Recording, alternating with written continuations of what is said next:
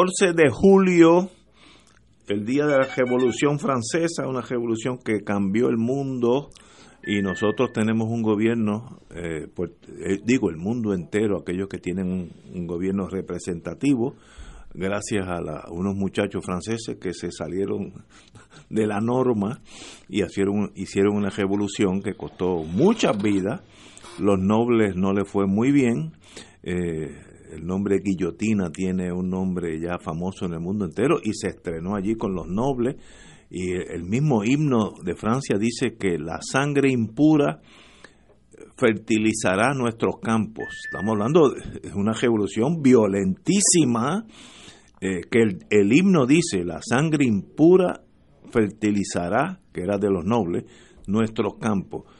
Pero a su vez formaron un gobierno de civiles, que somos los que tenemos aquí, Estados Unidos, el mundo entero, una, una que otra excepción, pero el mundo entero, unas cuantas excepciones.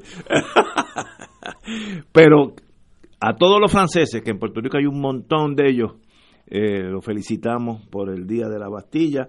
Yo vi eh, la, manifesta la parada que, que va el presidente y todas las Fuerzas Armadas marchan desde los Campos Elíseos, por aquí tengo, desde dónde a dónde, aquellos que conocen a París, yo no lo conozco tanto, desde eh, los Campos Elíseos entre el Arco de Triunfo hasta la Concordia, eh, Concord, Concord Square, eh, marcha, y los últimos que marchan, of course, es la Legión extranjera, que es el, el cuerpo élite de combate de, de Francia. Cuando marcha la Legión extranjera, todo el mundo los aplaude, etcétera, etcétera. Qué bueno que hubo, que hubo esa revolución, eh, qué malo que costó tantas vidas, pero a veces en la vida eh, la gente tiene que eh, salir de su cascarón protegido y mirar al futuro. Los franceses marcaron la vida de todos nosotros. Hoy, en Estados Unidos, Canadá, casi toda Latinoamérica, los gobiernos de los civiles son gracias a, gracias a esa revolución francesa. Compañero, profesor, usted, usted tiene la palabra. Bueno, el, dato histórico en 1789 ya había sucedido la Revolución Americana. En el 1775 comienza, en el 76 la Declaración de Independencia y la guerra que dura hasta 1783.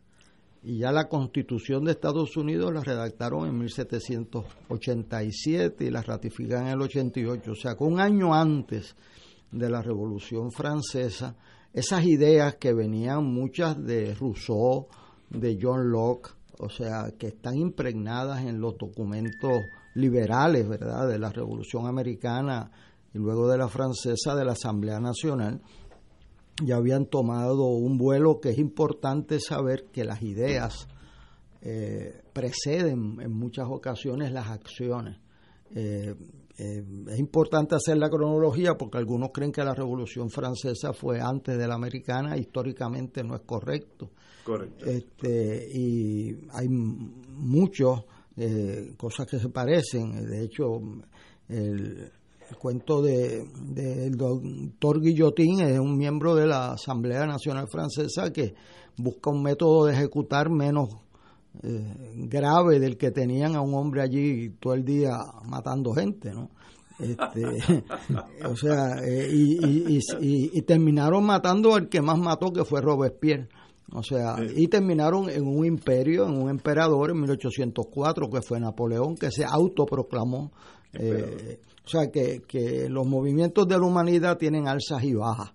En este caso, pues la Revolución Francesa eh, representó un salto cualitativo, igual que la americana en la historia de la humanidad, y se le saluda en el día de hoy con sus virtudes y sus eh, tragedias, porque mataron gente a todo lo que da, en ambas, en ambas, gente que estaban inocentes y civiles y también se los llevaron, eh, pero produjeron ambas un salto cualitativo, la americana, la constitución que más ha durado en el mundo, y la francesa, los elementos que aún en la Quinta República han logrado superar amplias divisiones y hoy Francia, que tuvo tres guerras con Alemania, es el gran aliado de Alemania. Eso es otra lección que, que nosotros debemos aprender. Los grandes enemigos de 1870, 1917, 1940, 39 y 40, hoy son los grandes aliados. O sea, Francia y Alemania, los grandes enemigos, que murieron millones de personas en esos conflictos, pues hoy son los grandes aliados. Hay gente que no olvidan y están peleando las peleas de hace mil, dos mil años en el Medio Oriente y los franceses y los alemanes nos han dado una lección de haber podido superar su pasado, eh, digo, y eso con, con, actos como el que hizo Willy Brandt de irse a arrodillar allí en, en Polonia a pedir perdón por lo que habían hecho los alemanes con los judíos, o sea, eh, no es eh, no es de liviano o peso el, el, entender las cargas de la humanidad. Hoy que hay tantas luchas y que uno mire ese mapa y eso es un conflicto grave tras otro, pues estos momentos pues deben darnos un poco de reflexión y perspectiva. Compañero Richard. Yo creo que lo que celebramos es el cambio que produjo esa revolución positivamente hacia el ordenamiento de la sociedad. Eh, la sociedad evoluciona y como diría el filósofo griego Heráclito, lo único permanente es el cambio. A mí me fascina esa manera de pensar. Lo único permanente realmente es el cambio. En nuestra piel, en nuestro ser, en nuestro pensamiento es el cambio. Y, y el ser humano tiene la capacidad para discernir, si analiza de buena fe y con conocimiento de lo que está haciendo, de adaptarse conforme a los cambios que se generan en el mundo.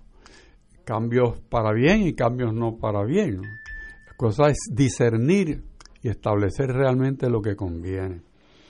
Así que las revoluciones, cuando uno las mira, todas revoluciones que uno recuerda, pues nacen del conflicto y de la batalla y, de la sangre. Eh, tiene que haber algo muy grande que sucede en una sociedad para que cambie y muchas veces es la sangre que se vierte eh, entre hermanos por una causa. Y tanto Francia como Estados Unidos son testimonios de eso. Eh, siempre hay dolor y sacrificio cuando se está gestando el cambio. Puerto Rico no ha llegado ahí todavía. pero que nos llegue. Bueno, pero, pero, vamos por ahí. Podríamos aspirar a una revolución pacífica e inteligente. Cambios realmente en Puerto Rico no ha habido más de 100 años en su relación con Estados Unidos. nada. O sea que, que vemos una, una inercia por ese lado que a veces en desesperación todo el mundo dice, ah, tiene que haber una revolución. Pero hay que pensarlo bien. Cuando se sustituye las armas por la inteligencia y por la concordia, la negociación. Yo creo que la sociedad ha cambiado y yo creo que es así, o por lo menos algunos estamentos sociales, a aceptar que aún en la peor de la crisis se puede manejar los intereses para lograr una solución consensuada.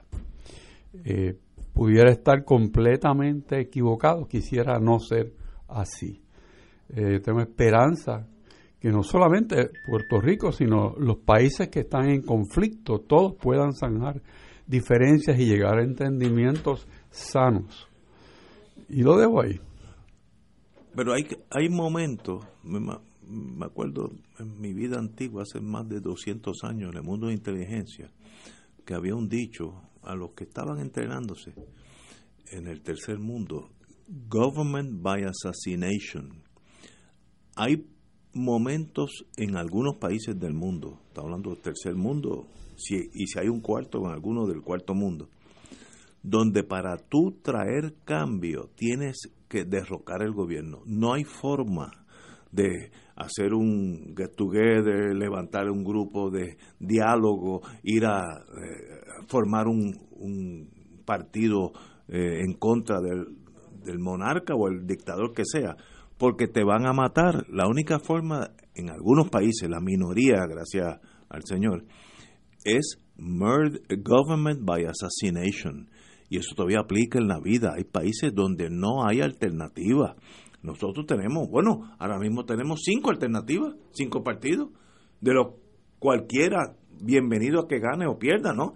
Pero hay gente que, hay países que eso no existe, más de lo que uno cree, government by assassination, dicho enseñándole a los muchachos que empiezan en el mundo de inteligencia.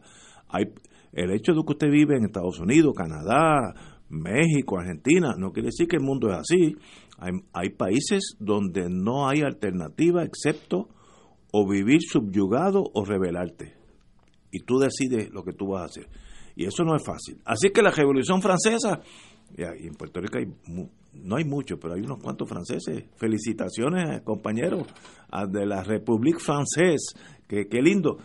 Y, y, a las seis voy a tirar el himno de la Legión extranjera cantado por la misma Legión extranjera, por aquello de motivo. Yo sé que algunos franceses, sé uno que me está escuchando porque hablé con él y dijo que quiere oírlo, que de paso estuvo en la Legión extranjera. Pero eso es para ahorita, en lo que se calma la, los ánimos. Tenemos que ir a una pausa. Vamos a hablar de Cuba. Obviamente hay que hablar de Cuba. Fuego Cruzado está contigo en todo Puerto Rico. Por más de un siglo, juntos hemos encontrado en la YMCA de San Juan un lugar seguro donde desarrollar nuestro potencial. Aquí encuentras una variedad de programas deportivos, educativos y de bienestar, como gimnasio, yoga, natación, baloncesto y centro preescolar. En la YMCA te fortaleces física y mentalmente y floreces. Redescubre hoy todo lo que la Y tiene para ti. Visita ymcasanjuan.org.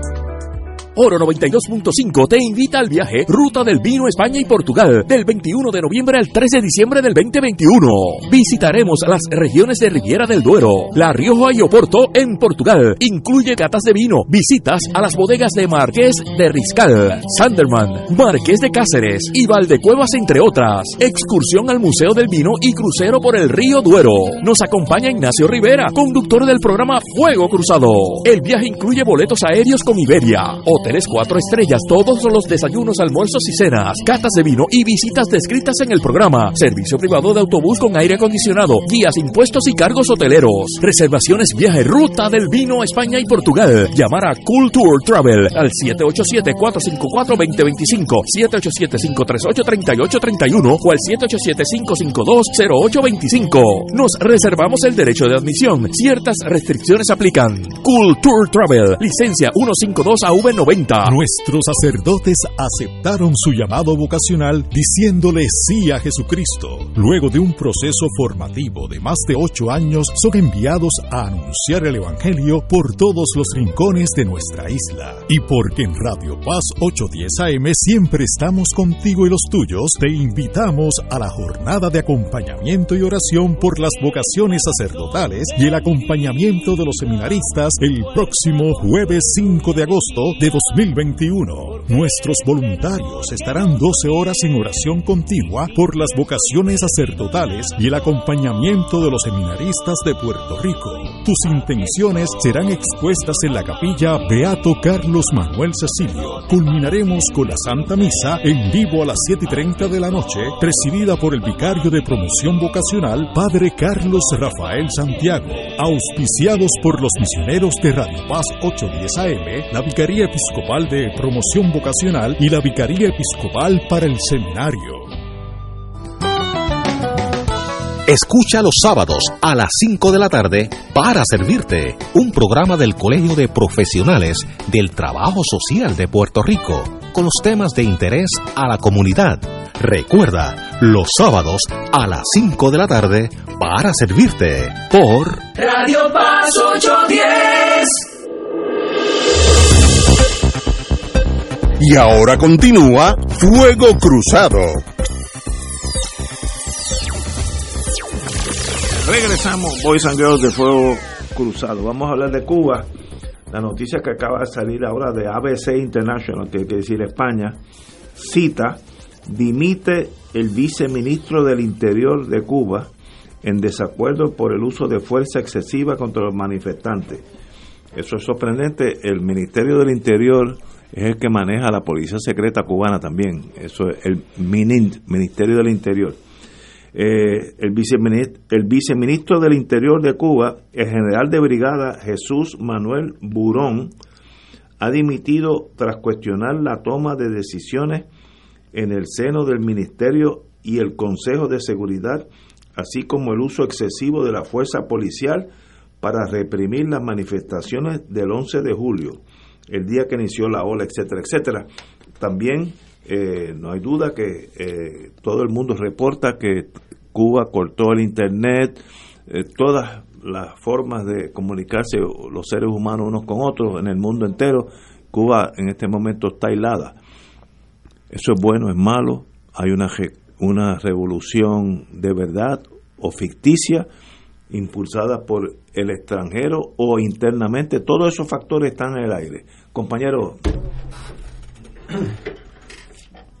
Bueno, yo creo que los hechos hablan más que las palabras y yo creo que ahí hay un sistema represivo bien organizado que lo ayudó a organizar la Stasi de Alemania Oriental. Este, y que lo que ha sucedido ha sorprendido a todo el mundo. O sea, eh, porque la escasez y los otros problemas habían estado presentes eh, la ausencia de los hermanos Castro puede tener que ver con algo, pero yo creo que llegó un punto de ebullición y la gente le y, gritaban algo como que no le tenemos miedo, que eso, que eso es bien raro en un régimen represivo. Ese es un régimen represivo que se llevaron sacerdotes envueltos, se llevaron, o sea, esto es un asunto muy serio de que no es la primera vez que sucede eh, pero es la primera vez que sucede recientemente y nuestra solidaridad, ¿verdad?, con, con gente que lo que quieren es poder votar por sus gobernantes y, hacer la misma protesta que nosotros hicimos sin que les cueste la vida. O sea, eso es un issue. Este, yo tengo amigos míos que defienden ese régimen eh, y que es una cuestión como de lealtad ideológica eh, utrans, o sea, Eh, tengo otros de lo contrario, yo me siento que ese es un régimen que prometió elecciones y las negó, que ahora ha buscado un embeleco ahí eh, para darle la vuelta al, término democrático y oigo personas hablando de democracia donde no hay competencia ni partidos políticos, así cualquiera. Este, así que mi solidaridad con, con esa... Re, eh, esa gente que se ha atrevido a tirarse a las calles frente a toda esa represión y este es un símbolo de que una persona alta en el gobierno, porque tú no llegas a ese ministerio por casualidad. Igual pasó en China eh, cuando eh, en 1989, o sea, los regímenes comunistas no le tienen miedo a la violencia ni le tienen miedo a la represión. Cuando eso sucede es porque hay una cuestión masiva eh, de, fuentes eh, grandes, de, de profunda eh, consecuencias en el pueblo cubano para que el mero hecho de tirar policías a la calle no salga la gente corriendo. Han arrestado una gente y desaparecido otra y la gente sigue en la lucha. Entonces, pues, este es, una, este es un símbolo de que esto no es tan superficial como otros quisieron. Compañero, don Héctor Becho. Hay un, un elemento para mí interesante cuando algunas personas dicen, no, eso igual que en Puerto Rico es una protesta silvestre. Pues yo difiero que sea una protesta silvestre. Yo creo que está pensada, incluso si uno ve un poco de la información que está circulando, hay hasta canciones de protesta que tienen que ver con este movimiento, con artistas más bien conocidos en Cuba, eh, que demuestran que es un pensamiento y es, una efervescencia que viene dándose y coagula en un momento dado que fue ese día.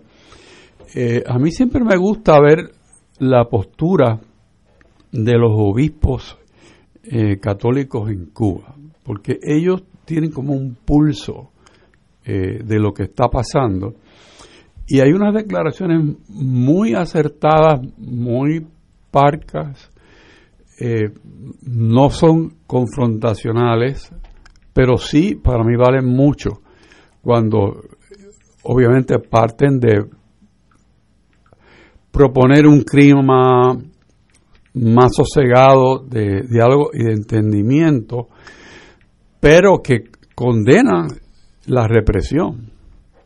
O sea que estamos claros que lo que está pasando allí es mucho más de lo que nosotros vemos y que por el estilo de, esos obispos de siempre hablar con mucha propiedad y, y, con unos acentos en la utilización de algunas palabras, hay que captarlas para saber que está que está muy, pero que muy comprometida la paz social en, en Cuba. Tenemos el reclamo de los cubanos en Estados Unidos y me estuvo interesante Marco Rubio en el día de hoy, lejos de ofrecer como alternativa una invasión, que sería lo que uno esperaría de algunas personas, pues está buscando un, una declaración internacional, trayendo a las Naciones Unidas y otros países que presenten a el régimen la necesidad de cambiar esa manera de, de entender el problema que tiene al frente y abrirse. En vez de estar cerrado como una, como una concha, abrirse para que la comunidad internacional pueda estar presente y pueda participar y ayudar en canalizar estas preocupaciones, estos anhelos, estos deseos, estas demandas de un sector importante del pueblo cubano que se tiró a la calle. O sea, eso no, no, no es así tan fácil en un régimen tan fuerte como ese y con un historial muy, pero que muy vamos a decir, lleno de represión y de un conocimiento muy astuto de lo que son los medios de represión. O sea, eh, hay, que, hay que ver cómo se maneja o se ha manejado esa población por tantos años y a la misma vez se da una impresión de que hay una aceptación generalizada y, y acentúan los logros, vamos a decir, en educación y en medicina, pero la revolución económica ha fracasado. O sea que no, no han podido, distinto a los chinos, eh, poder producir una economía eh, que genere bienes y servicios, no tan solo para Cuba, sino para el mundo entero como, como un centro de exportación. Y esa situación pues se maneja con, con el cuco, ¿no? Decir, no, que es el embargo de los Estados Unidos. Sí, eso es la razón de todo. Que Estados Unidos no es el único mercado que existe y Europa siempre ha estado abierta a trabajar con Cuba. Eh, en una China, época China, eh, Rusia. China, Rusia, Europa. pero pero esos esos países y esa economía sobrepasaron ese momento de la revolución y encontraron cauce para las aspiraciones legítimas de generaciones que siguieron posteriormente al, al golpe del, del 59. O sea que, que tenemos que, que ver que en algún sentido, como revolución, pues se le acabó la gasolina. Y este es el, este es el resultado, la manifestación de que este funcionario dimitió y dio como, como razón la represión, que era lo que él, estoy seguro que él hacía, porque en ese departamento, como tú bien apuntas, es donde está todo el aparato de represivo. Si empiezan a haber fisuras en esa estructura, pues es lógico pensar que en niveles más bajos tiene que haber realmente no una fisura, sino un cañón de, separación entre, entre un bando y el otro. Y lo importante sería la participación internacional para que esa confrontación que hubo a nivel de calle no se convierta en una, una confrontación de sangre. Y eso no lo, no lo podemos descartar, porque cuando la, la respuesta a un reclamo es la represión, pues eso lejos de apaciguar, recrudece y le da más fortaleza al que se siente pisado. O sea, y hay que manejar eso con mucho, mucho cuidado. Y me parece a mí que invocar que vengan los, los poderes internacionales a participar de este problema que hay en Cuba, yo creo que es muy sabio. Yo, este, yo no soy politólogo eh, en el sentido de, historiador, pero una revolución no puede durar 60 años, tiene que estabilizarse y hacer un país nuevo. Todavía yo le estaba viendo la RA, la RAI italiana, la televisora ita- italiana, y hay muchachos más jóvenes que mis hijos que lo que están gritando tienen razón. No podemos sacrificarnos una generación más por, ot- por otra generación. Ya llevan cuatro generaciones desde Fidel Castro. Sacrifícate ahora porque la próxima, tu hijo va a ser, va a vivir un- una vida plena, revolucionaria, bonita, amplia, con todos los, todos los beneficios de la vida. No, ok, aguanta tú. Ahora va a ser el nieto. Muy bien, pues una más. No, ahora va a ser el bisnieto. Entonces, vamos a llegar al tataranieto. Yo no estoy diciendo si eso es bueno o malo, es que lo oí. Estos muchachos cubanos educados, porque en ese sentido, cuando hablan, como están hablando eh, español, yo lo estoy entendiendo, están diciendo, no nos podemos sacrificar más generaciones por un mundo que no llega. Y, y sencillamente hay alternativas al gobierno cubano, tal vez las haya, yo no estoy diciendo aquí que se acabó el mundo y es, el apocalipsis, ¿no?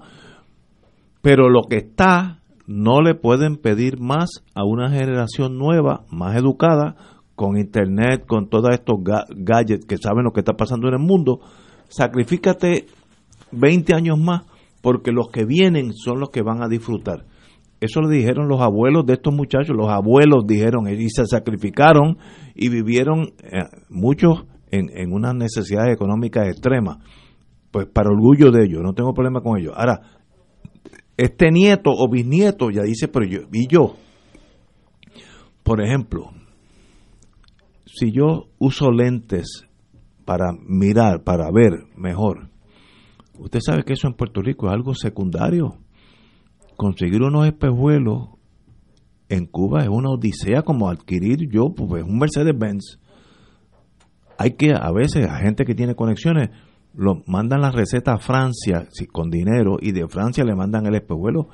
Pues llega un momento que el que es miope como yo no aguanta, no aguanta y, y eso pues eh, en ese sentido esa revolución que tiene muchas cosas buenas porque Batista eh, no es la solución y de eso quiero hablar ahorita eh, tiene que atemperarse cómo se hace bueno entonces vienen el problema. La, solución fácil, que los americanos tienen culpa de todo, esos son la gente más mala del mundo, si no fuera por los americanos, Cuba sería Suiza.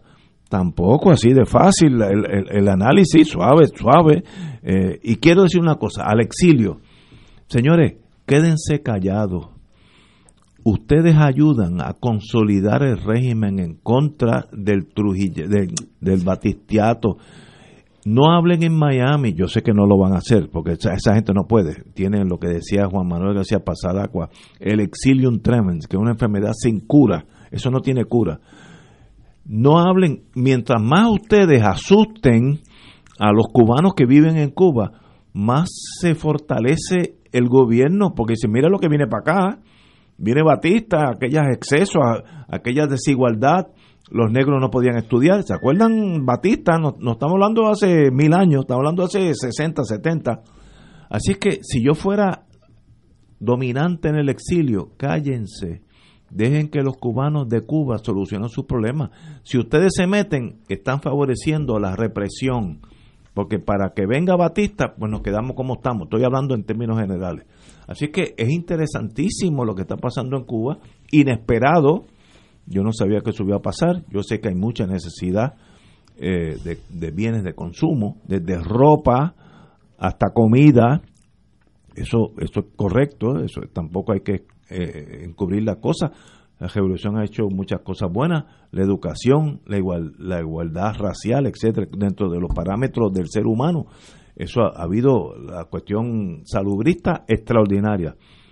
Pero miren a, a los bienes de consumo, ¿Se puede hacer algo o no? No sé. Vamos a una pausa y regresamos con Cuba la Bella. Fuego Cruzado está contigo en todo Puerto Rico. Disfruta este verano en familia. Ven al restaurante Mar del Caribe. Estaremos abiertos durante todo el mes de julio, de martes a domingo desde las 12 del mediodía. Restaurante Mar del Caribe con un variado menú que incluye mariscos, comida criolla e internacional o una deliciosa paella. Visítanos en la calle Loiza 2444 Punta Las Marías. También puedes ordenar para llevar llamando al 787 54 0525 Restaurante Mar del Caribe. Ordena o reserva ya 787-545-0525. ¿Tienes cáncer de páncreas o del pulmón? Si has recibido terapia y el cáncer continúa avanzando, no pierdas la esperanza. Existen nuevas terapias basadas en el perfil molecular para pacientes de cáncer de páncreas o pulmón, disponibles en Puerto Rico únicamente en Pan Oncology Trials. Llame hoy al 787-407-3333, 407-3333, Pan Oncology Trials, ofreciendo protocolos de tratamiento con la ciencia más avanzada para combatir el cáncer. Fuego Cruzado, el programa de más credibilidad en la radio puertorriqueña, es ahora la tribuna abierta de análisis noticioso, con diversas perspectivas que exploran el trasfondo de lo que acontece a diario y cómo nos afecta. Escucha Ignacio Rivera y sus panelistas invitados de lunes a viernes en Fuego Cruzado en transmisión diferida a las 10 de la noche por Oro 92.5 FM. Cada sábado de 9 a 11 de la mañana tendrás un encuentro con De Frente con la Verdad, donde se discuten asuntos que tocan de cerca la actualidad en todas sus perspectivas, las historias que afectan a tu diario vivir, estos y otros temas analizados desde el punto de vista evangélico. De Frente con la Verdad, todos los sábados de 9 a 11 de la mañana por Radio Paz 810. Y ahora continúa Fuego Cruzado.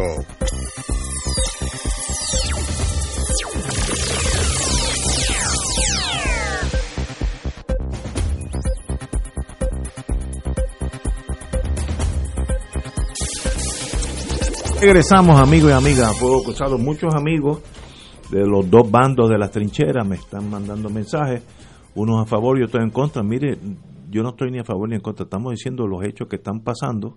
No estoy diciendo si a Cuba le conviene cambiar un gobierno, ese es un problema de los cubanos. Lo que yo estoy viendo es que hay una juventud que tiene unas expectativas más allá de la estrechez económica de Cuba.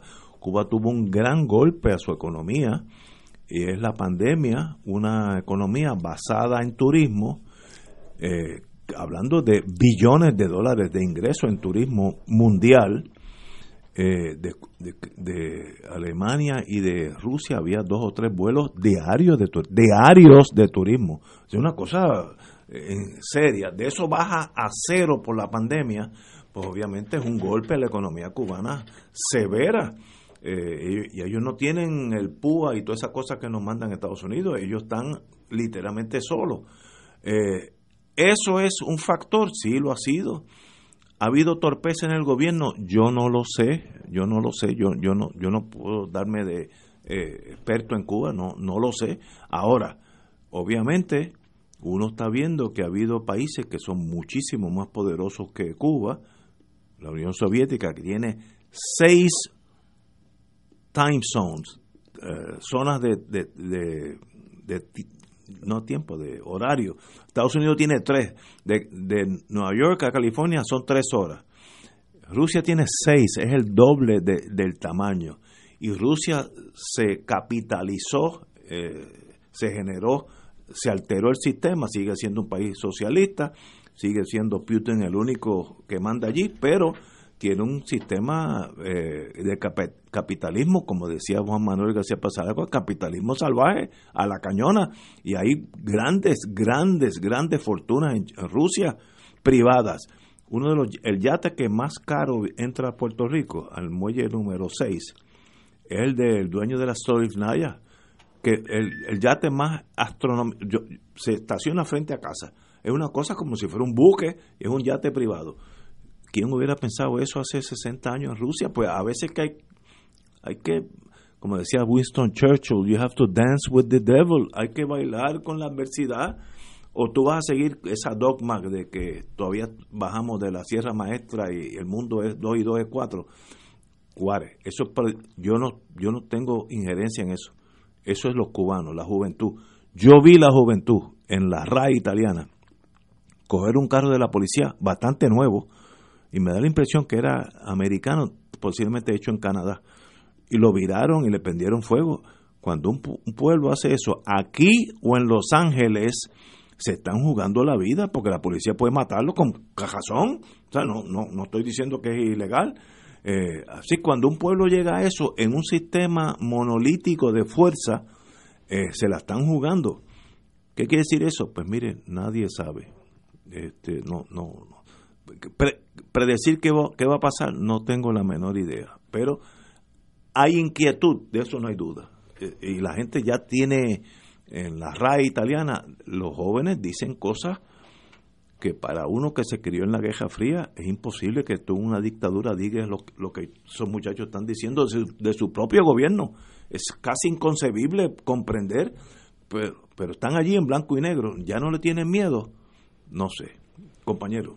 Hay un elemento adicional que es el caso de Venezuela.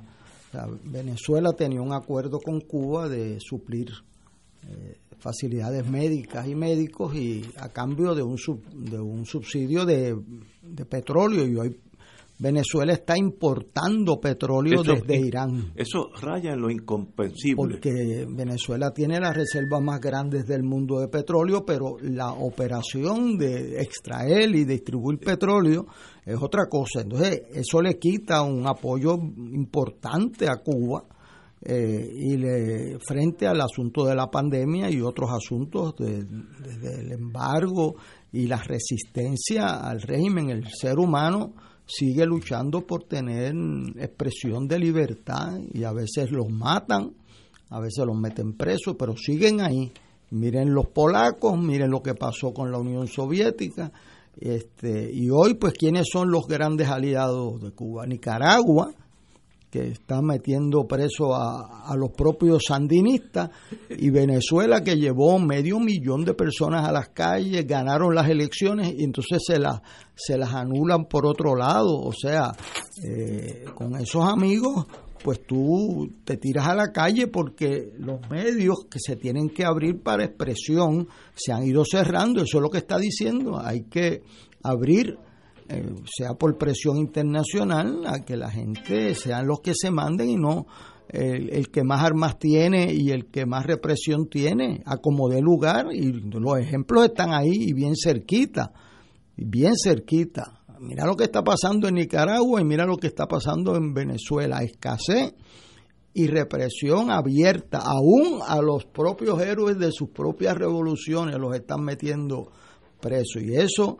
pues tiene su efecto, porque las noticias corren y las generaciones cambian y a veces dan ejemplo para no hablar de lo que sucedió aquí en el año 19.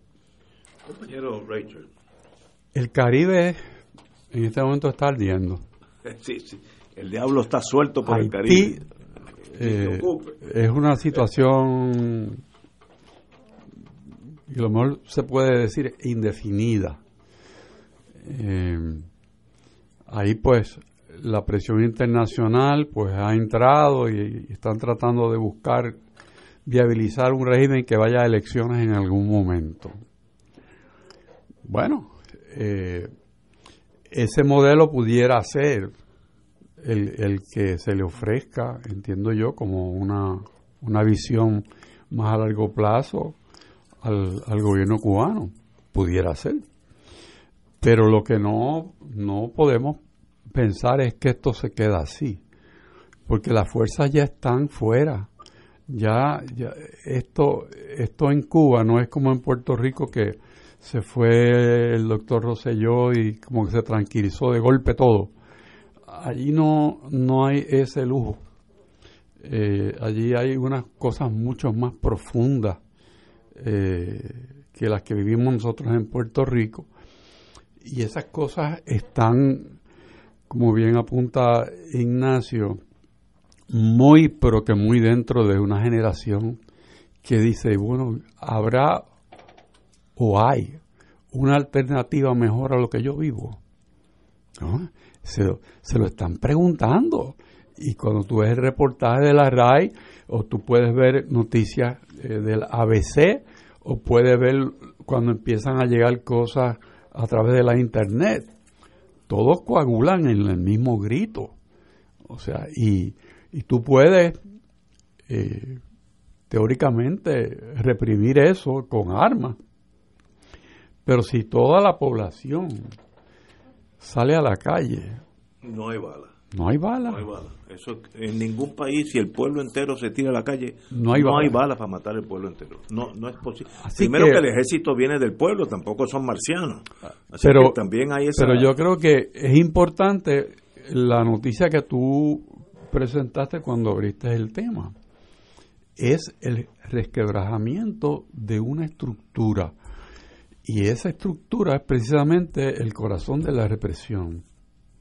O sea que si eso tiene alguna manera de perder estabilidad, pues entonces yo creo que es sabio del gobierno buscar alternativas que no sean la confrontación. Me parece que llegará el momento en que eso se internalice, porque nadie quiere un baño de sangre. ¿Te acuerdas en Polonia hace 20 años cuando empezaron aquellas huelgas en Gdansk, el puerto de, Polonia, y el gobierno usó la fuerza bruta, ¿sabes? No, no Jaruleski, me acuerdo hasta el primer, que era militar, usaron fuerza contra el pueblo. Llegó un momento que no pudieron, porque el pueblo polaco se cansó del régimen y, llegó y hoy hoy Polonia es, aliada del mundo libre, ¿no? Eh, y hay, y hay otro mundo. Aquel Jaruleski, no sé si, murió, si estará preso, desea, pero usó la fuerza bruta contra el pueblo. Los obreros marítimos de Gdansk, un puerto marítimo. Así que eso se da en la vida. Hay un momento hay que ceder o usar la fuerza bruta. Eh, China en Tiananmen Square mató 10.000 personas en 15 minutos. 15 minutos. Le pasó los tanques por encima. Le pasó por encima. Ah, bueno, pues así sí, ganaron. Y digo, y luego abrieron China. Ellos, esos muchachos querían lo que se ha logrado ahora, pero ellos lo hicieron a su propia velocidad, el gobierno. Pero mataron 10.000, se, se estima, 10.000 personas en 15 minutos. Para matar 10.000 personas en 15 minutos hay que disparar muchos tiros, ¿sabes? ¿Eso viene para Cuba? No sé, no, no, no, espero que no, porque somos hermanos, todos tenemos raíces allá, unos que otros, eh, pero, pero no hay duda que hay inquietud en el pueblo joven cubano, inquietud, y eso es como una bomba de tiempo, si no la manejas bien, llega un momento que estalla, así que ¿tendrá el gobierno de Cuba la flexibilidad de ajustarse a esos nuevos reclamo, no tengo la menor idea. No sé, no sé. Si fueran bien inteligentes, como decía Winston Churchill, you dance with the devil, baila al son que te tocan, si no, tienes que usar la fuerza bruta. Tenemos que ir una pausa, son las seis menos cuarto, siete menos cuarto, seis menos cuarto. Fuego Cruzado está contigo en todo Puerto Rico. Todos los jueves Radio Paz y la Administración del Seguro Social te ofrecen un espacio informativo para orientarte y aclarar todas tus dudas sobre los derechos, requisitos y obligaciones para poder disfrutar de sus beneficios. Plantea tus preguntas por el 787-349-82 y conoce antes que nadie los detalles concernientes a cambios y nuevas regulaciones escuchando todo sobre seguro Seguro Social con Víctor Rodríguez, los jueves a las 11 de la mañana por Radio Paz, 810 AM. ¿Qué hubo, doña Rosa? Pues ahí, mi hijo, ya tú sabes, como estamos con todo esto, dame una libra. Oiga, venga acá y usted se vacunó, ¿verdad? Pues claro. Oiga, ¿quién la llevó? Mi hijo, ¿quién va a ser? Mira, me voy, que tengo muchas cosas que hacer. Doña Rosa sigue excusando a su hijo que a estas alturas no la ha llevado a ponerse la vacuna contra el COVID-19. Se acabaron las excusas. Llévala a vacunar. United Way ama a Puerto Rico. Radio Paz te ofrece el mejor motivo para levantarte temprano y disfrutar el comienzo de un nuevo día de lunes a viernes con Enrique Liboy y Radio Paz en la mañana. La dosis perfecta de noticias, deportes y éxitos musicales de todos los tiempos, humor y curiosidades, calendario de actividades y tus peticiones musicales por el 787 300 4982 Conéctate con el 810 AM de lunes a viernes con Enrique Liboy y Radio Paz en la mañana. Los rotarios se preguntan antes de actuar, ¿es la verdad? ¿Es equitativo para todos los interesados? ¿Creará buena voluntad y mejores amistades? ¿Será beneficioso para todos los interesados? Mensaje del Club Rotario de Río Piedras. De todo un poco, con Manolo Almeida, el más ameno en tus mañanas por Radio Paz 810 AM. De martes a viernes a las 9 de la mañana. Notas positivas, salud, ambiente, negocios y entretenimiento. De todo un poco. Martes a viernes por Radio Paz. ¡Estamos vivos! Y ahora continúa Fuego Cruzado.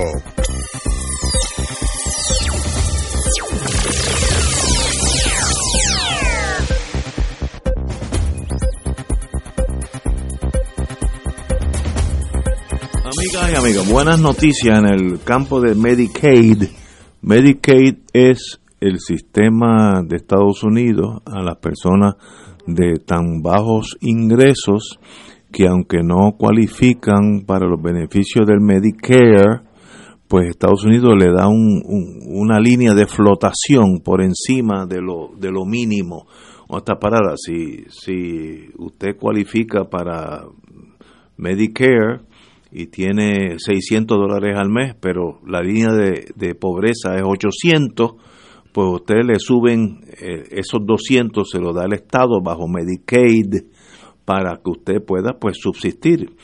Estados Unidos, eh, digo, el gobierno oficialmente se ha negado a, a, a parear el sistema con Puerto Rico porque eso viene de un bolsillo diferente, no es de las aportaciones del Medicare como todos nosotros Social Security, Medicare, pues uno contribuye a través de una vida y luego recibe esos beneficios. Medicaid no es así, vienen de una asignación aparte, de un bolsillo diferente, no tiene nada que ver con el Social Security.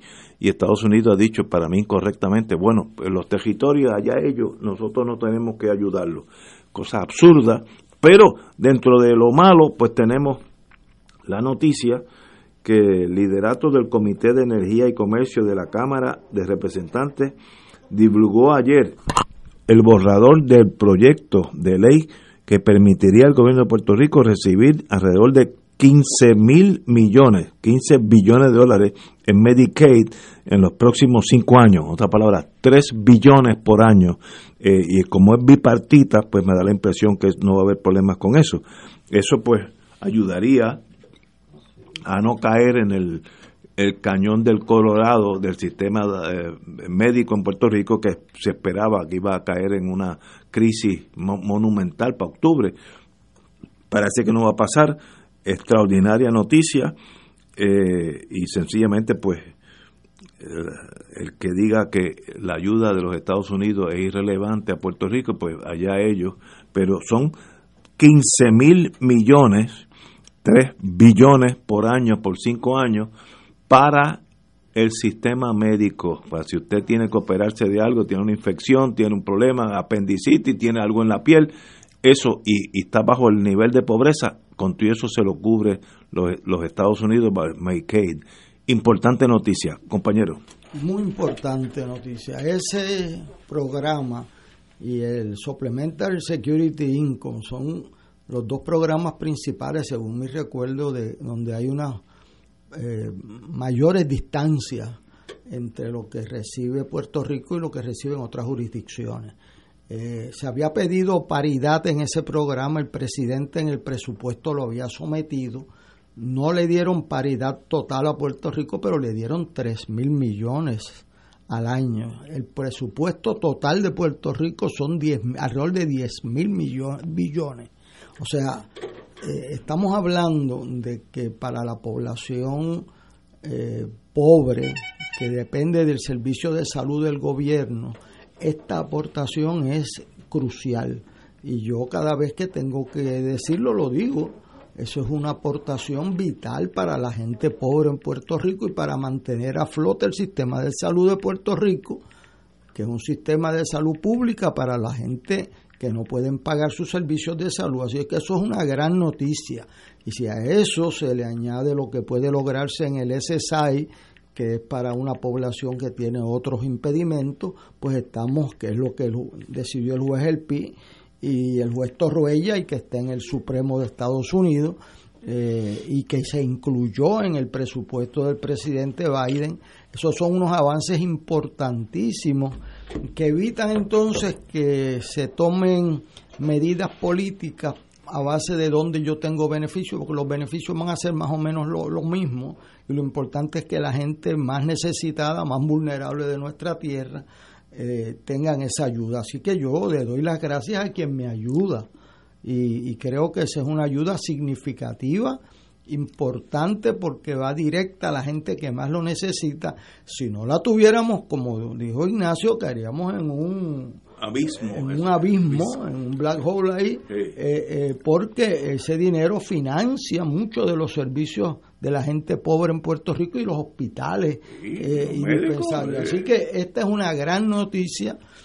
Espero que se pueda parear lo de SSI, el Security Social Security, suplemental que cubre otra población y que está en el Supremo de Estados Unidos eh, y que ya sea por medio del presupuesto u otra fórmula eso deje de ser un issue en Puerto Rico. Así que una buena noticia, así que felicito a, Ignacio por haberle encontrado, porque aquí hay que buscar para... hay que buscar la buena. Compañero. El presidente de Estados Unidos como candidato y luego como presidente había por lo menos dicho que él estaba respaldando la paridad de Puerto Rico en esos fondos. Pero un ejercicio de, como llamarían los europeos, realpolitik, los republicanos no le daban paso a ese concepto. Fíjate tú que la Junta de Supervisión Fiscal, y fue criticada, hablaba de equidad para poder ayudar a conseguir esos fondos, porque la palabra paridad es un detonante negativo en los pasillos del Congreso entre los republicanos, especialmente cuando se le quiere aplicar a Puerto Rico. Esto no sucedió de golpe y porrazo y un día se levantó el comité que menciona Ignacio a aprobar esto. No, esto fue un trabajo bien fuerte de la industria de la salud en Puerto Rico, bien arduo, de cabilderos eh, que tienen la entrada a los círculos congresionales que manejan lo referente a salud para lograr con manera de consenso esto, buscando apoyo para evitar que Puerto Rico tenga que cada año sufrir la incertidumbre de con qué voy yo a mantener el sistema de salud pública en Puerto Rico, que aquí no nos damos cuenta que nosotros no lo pagamos realmente, lo paga el gobierno de los Estados Unidos. Y ese, y ese componente estabilizante de esos 3 millones, billones es lo que va a permitir a Puerto Rico planificar su salud. O sea, de otra manera, sería de año en año y ya para los meses de verano empezar a ver qué se hace para que en octubre Puerto Rico pueda tener un sistema viable de salud. Y eso es terrible. Así que felicitaciones a los que lograron esto, pero creo que los puertorriqueños deben insistir o debemos insistir en que haya paridad.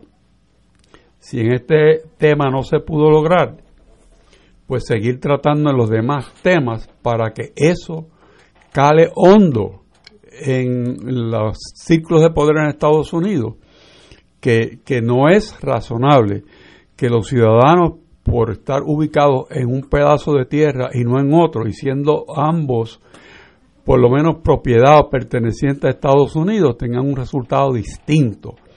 Eso racionalmente no hace sentido.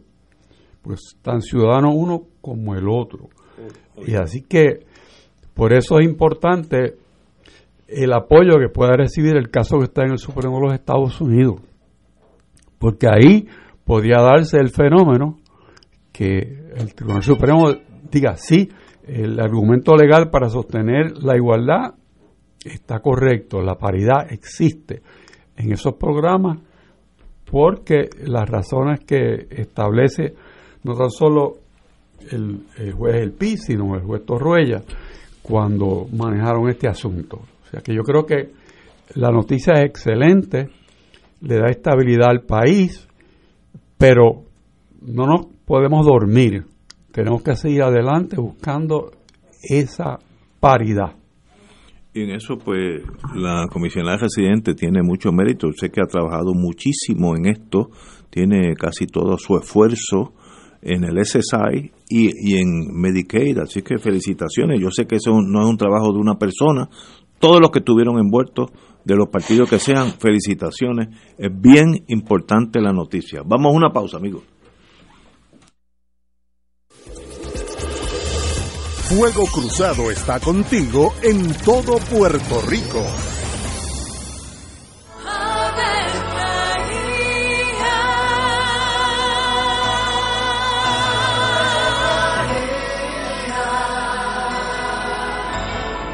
El ángel del Señor anunció a María. Y ella concibió por obra del Espíritu Santo. Dios te salve María, llena eres de gracia, el Señor es contigo. Bendita tú eres entre todas las mujeres, y bendito es el fruto de tu vientre Jesús. Santa María, Madre de Dios, ruega por nosotros pecadores, ahora y en la hora de nuestra muerte. Amén. He aquí la esclava del Señor. Hágase en mí según tu palabra. Dios te salve María, llena eres de gracia, el Señor es contigo.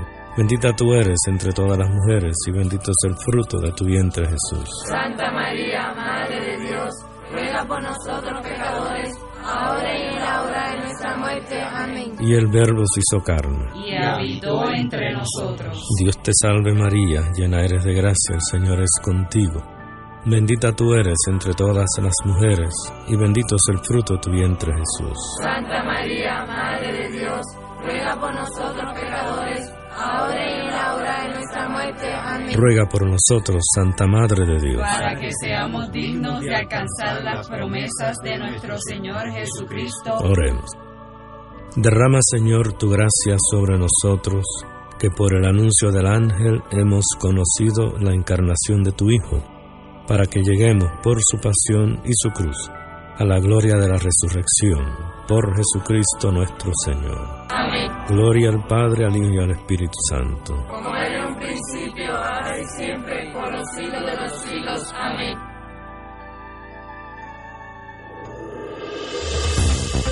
Aquí la llama se enciende cada tarde a las 5 porque escuchas Radio Paz 810 AM, WKBM San Juan y retransmite en diferido WOROFM Corozal San Juan, la Casa de Fuego Cruzado, el programa de más credibilidad en la radio puertorriqueña.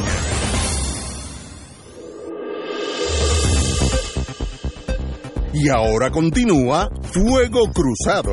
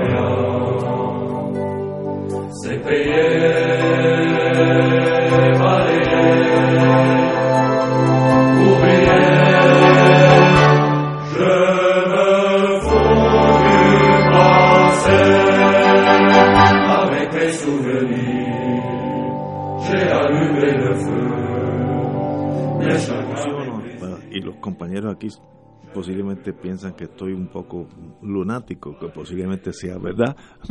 Así que, pero ese es la, el himno de la- no oficial, porque el himno de la Legión extranjera es el himno francés, pero entre ellos los muchachos tienen nada de nada, rien de rien, no me arrepiento de nada, ni el bien ni el mal.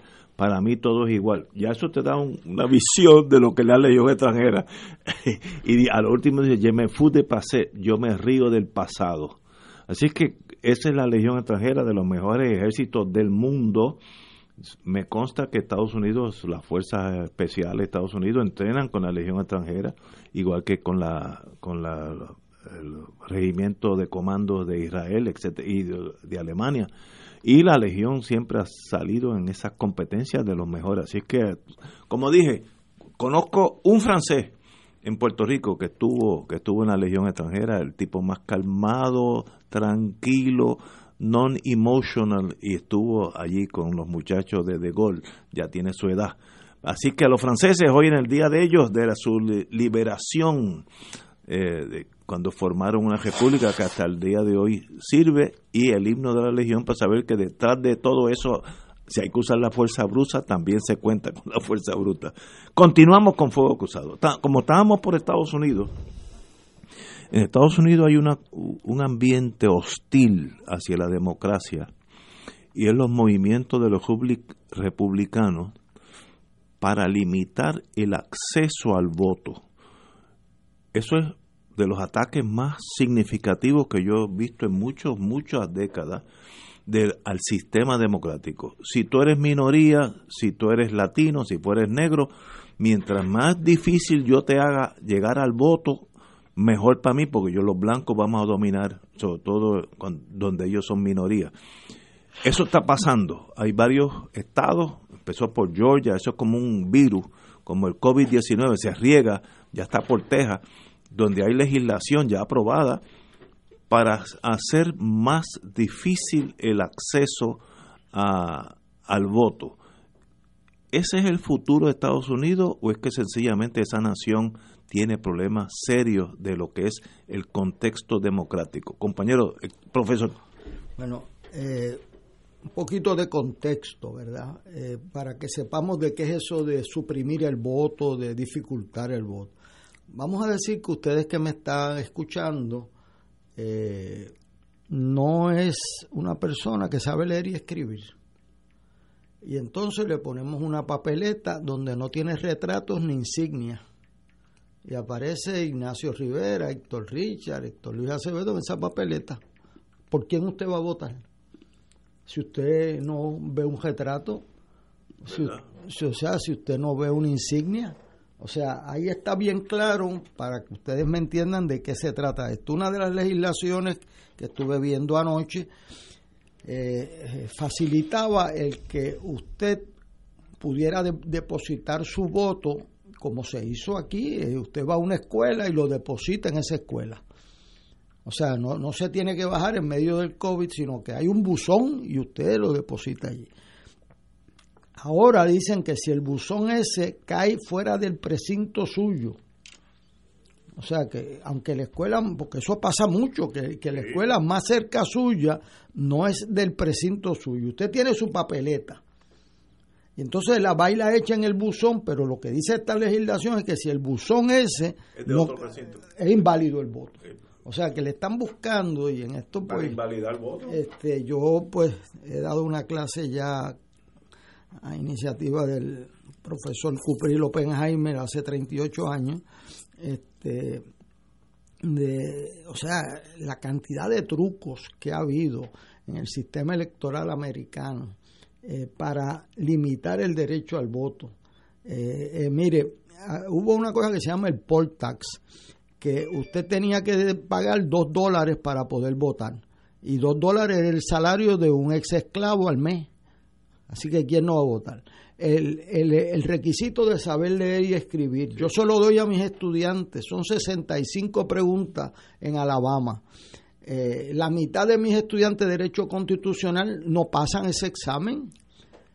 No lo pasan, es que no lo pasa cualquiera. Hay más, hay contestaciones que te la puedo contar bien y mal eh, eh, la misma. Y de ahí es que sale algo que Ignacio no sabe, que es lo que se llama el Grandfather Clause porque entonces, para aplicarle eso a los negros y no a los blancos, dijeron que aquel cuyo abuelo estuviese inscrito ya sigue. No tiene que coger el examen. Entonces, ¿quién podía estar inscrito? El abuelo, pues el blanco y el negro, pues tenía que coger el examen y colgarse. Para que ustedes sepan por qué sitios donde la mayoría de la población era negra no votaban. En Puerto Rico, hay ejemplos de esto, de la compraventa del voto, de las fiestas que hacían a dos dólares para que no votaran, le daban una fiesta, un par de zapatos y pantalones a los que iban a la fiesta, no para que votaran por X o Y personas, sino para que no votasen. Hay otra gente ahora que le piden la tarjeta y que quieren que retraten la tarjeta. O sea, eh, estas cosas electorales tienen un denominador común y es donde los detalles mandan un detalle de decir cuántos colegios hay, cuántas horas se abre, cuántos electores van a votar en ese colegio. Imagínense, yo le decía a unos amigos que están empezando a bregar con ese problema que va a tratar ahora Ignacio. Eh, imagínense que los doscientos y pico mil personas que votaron eh, en sus casas o por correo hubiesen aparecido a los colegios. Yo hice hora y media de fila en el Yo sol. también, yo del- y si Bajo el hubiesen- sol, yo me bajo el sol, si hubiesen aparecido 200 mil electores más, en vez de hora y media eran dos horas y media, tres. Eso perjudica a la población eh, específica que menos movilidad tiene. O sea, eh, los sistemas electorales tienen muchos detalles, pero en cada detalle cuenta la, la forma de la papeleta, si lo puedes depositar fácilmente o no fácilmente. Yo veo a Estados Unidos, yo vi que cuando eh, Ignacio habló de los problemas de América, se le olvidó que el 6 de enero no había que ir tan lejos. Eh, por poco cuelgan al vicepresidente de los Estados Si lo Unidos. encuentran, lo hubieran matado. Lo, lo hubiesen guindado. Lo que este, estaban gritando ese grupo era era, Hank con- Pence. sí, era para matarlo. Y, y, o sea, Al vicepresidente. ¿eh? No, no, no, del mismo partido. O sea, eh, hay un problema en el mundo de, de, de la debilidad de la democracia y sus instituciones. Lo acabamos de ver en Haití, eh, donde entraron veintipico de comandos de otro país a ejecutar al presidente en su casa. Y el único herido que hay allí es el presidente muerto. O sea, no, no hay un guardia herido. O sea, eh, entonces pues las instituciones, el Senado no está constituido, el Supremo no está constituido y yo por eso hemos insistido en este programa ya por más de 15 meses que llevamos en que las instituciones son importantes, el respeto que se merezca el Tribunal Supremo, el respeto que se merezca la universidad. Imagínense que nosotros terminamos este semestre, que estamos a punto de empezar un semestre nuevo sin secretario de educación ni presidente de la universidad. Este, este, es más, eh, Ignacio se acaba de sorprender. Sí, ¿verdad? Que uno se olvida. O sea, el, el, el, el problema es- se está tornando tan usual que un escándalo como que tú llevas un departamento de educación, que es el más grande, de, de- en presupuesto en Puerto Rico, sin secretario y la presidencia de la universidad a mes y medio de empezar las clases sin presidente. Eh, eh, es algo que aquí pues no es ni noticia ya, yo lo veo ya como relevante a, otras noticias. Así que yo eh, solamente llamando la atención a que cada detalle, cada detalle cuenta y que por eso el consenso electoral, buscar eh, unas normas que sean neutrales, vale la pena hacer el esfuerzo mayor en eso porque las elecciones cuando se ganan por mucho y se pierden por mucho no tienen gran discusión, pero cuando usted gana por 29 votos o como en Guánica por 11 votos o como en Aguadilla por 40 y pico de votos, el pestañear eh, eh, cualquier, mi- mire cómo está compuesta la legislatura de Puerto Rico. O sea, lo que va a pasar en Estados Unidos, y yo quiero predecirlo aquí, al ritmo que este va, si aprueban esas elecciones, los republicanos van a disminuir la participación de las minorías efectivamente en Estados Unidos y pueden, llevan las de ganar las elecciones de midterm en Estados Unidos, suprimiendo votos que hubiesen sido válidos de, de otra manera. Eso es una tragedia para el mundo democrático y para Estados Unidos que la legislación sea de esa naturaleza. Cuidémonos los puertorriqueños porque ya tuvimos muy mal precedente, muy mal precedente. Y esos precedentes si no se atajan, si no se explican, si gente decente de diferentes partidos dice, espérate, espérate, espérate, vamos a tener diferencias sobre esto, pero sobre esto nos tenemos que poner de acuerdo. Si eso no sucede, se van debilitando las instituciones democráticas y cuando tú las necesitas, te pasa como en Haití, que no hay donde recostarse, o te pasa como en Estados Unidos, si no llega a ser por, el, por las Fuerzas Armadas de Estados Unidos y por el Tribunal Supremo o los tribunales, Dan, dan un golpe de Estado. da un golpe de Estado. Sí. Si los jefes militares no llegan a haber dicho con nosotros no cuenten y los, y los tribunales no, no, por aquí no es. Este señor da un golpe de Sí, Estado y después hablan de Haití. O sea, eh, o sea, eso se vio en, CNN a todo. Estuvo más cerca de lo que la gente piensa. O sea, y yo veo como que aquí nosotros estamos alarmados por eso. Y yo veo los periódicos en Estados Unidos, veo los noticieros y no veo el sentido de, de alarma, de crisis, de, de que esto estuvo a punto de una guerra civil hace unos meses atrás y que aquí, allí lo cogen como suavecito, como la canción. Este, yo, eh, quizás porque he estado envuelto en estos puntos, creo que eso es un punto bien válido que nos viene ahora. Nosotros tenemos ese reto de lograr una legislación electoral respetable y por consenso, y eso es ahora, porque después que siga pasando el tiempo, cada día hay otro issue nuevo y lo siguen metiendo en segundas y terceras prioridades. Eh, solamente para señalar que cada detalle cuenta y es decisivo. Y yo, como lo veo viniendo, hoy que estamos en el día de, de la Bastilla de Ignacio Rivera, quiero decir que hay una gente que están planificando llevarse unas elecciones por el medio en noviembre del 2022. Totalmente de acuerdo contigo. Para mí me sorprende, digo, tal vez el ingenuo soy yo, lo frágil que es una democracia. De cualquier cosa se puede derrumbar. Esto, esta triquiñuela de que los pobres y las minorías se le haga más difícil votar es un acto antidemocrático, pero a la base de la democracia, pues entonces eh, Estados Unidos es el, el foro, el, el faro de, de, la democracia? No, necesariamente no. Hay otros países con mucha más legislación civil, los países escandinavos, etcétera. Así que cuidado con nosotros con el complejo de que somos el faro de Alejandría. Mucho cuidado porque vamos por un camino para ser una nación donde la gran digo, donde el que gana no necesariamente representa la mayoría y entonces pues hay que cejar la puerta y empezar de nuevo porque para, entonces ¿qué quedó? Pues nada, compañero Rachel. Estamos hablando del instrumento más importante de la democracia, que es el voto. Estamos hablando de eso, no estamos hablando de ninguna otra cosa.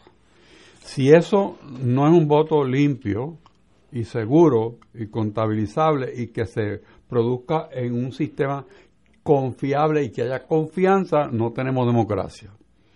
Tan sencillo como eso. En Estados Unidos, el movimiento comienza antes de las elecciones próximo pasadas, porque ya el, el trompismo había desarrollado toda una estrategia porque sabía que los votos de los republicanos no estaban en los bolsillos de población de los votos demócratas y que había unas minorías, negros e hispanos, que se comportan diferentes respecto al trumpismo que eh, a los demócratas. Y entonces planifican toda una estrategia que incluye afectar la manera en que se conducen las elecciones para desincentivar que unos grupos puedan votar o tengan acceso al voto. En, sistemas muy anteriores, especialmente en Texas, se, redefinían los distritos y, se hacían cosas terribles. Pero ahora es mucho más sofisticado. Ahora, ahora hay un plan mucho más concreto. Y Rudolf Giuliani, con todas sus cosas, ha sido el arquitecto de esta masacre a la democracia.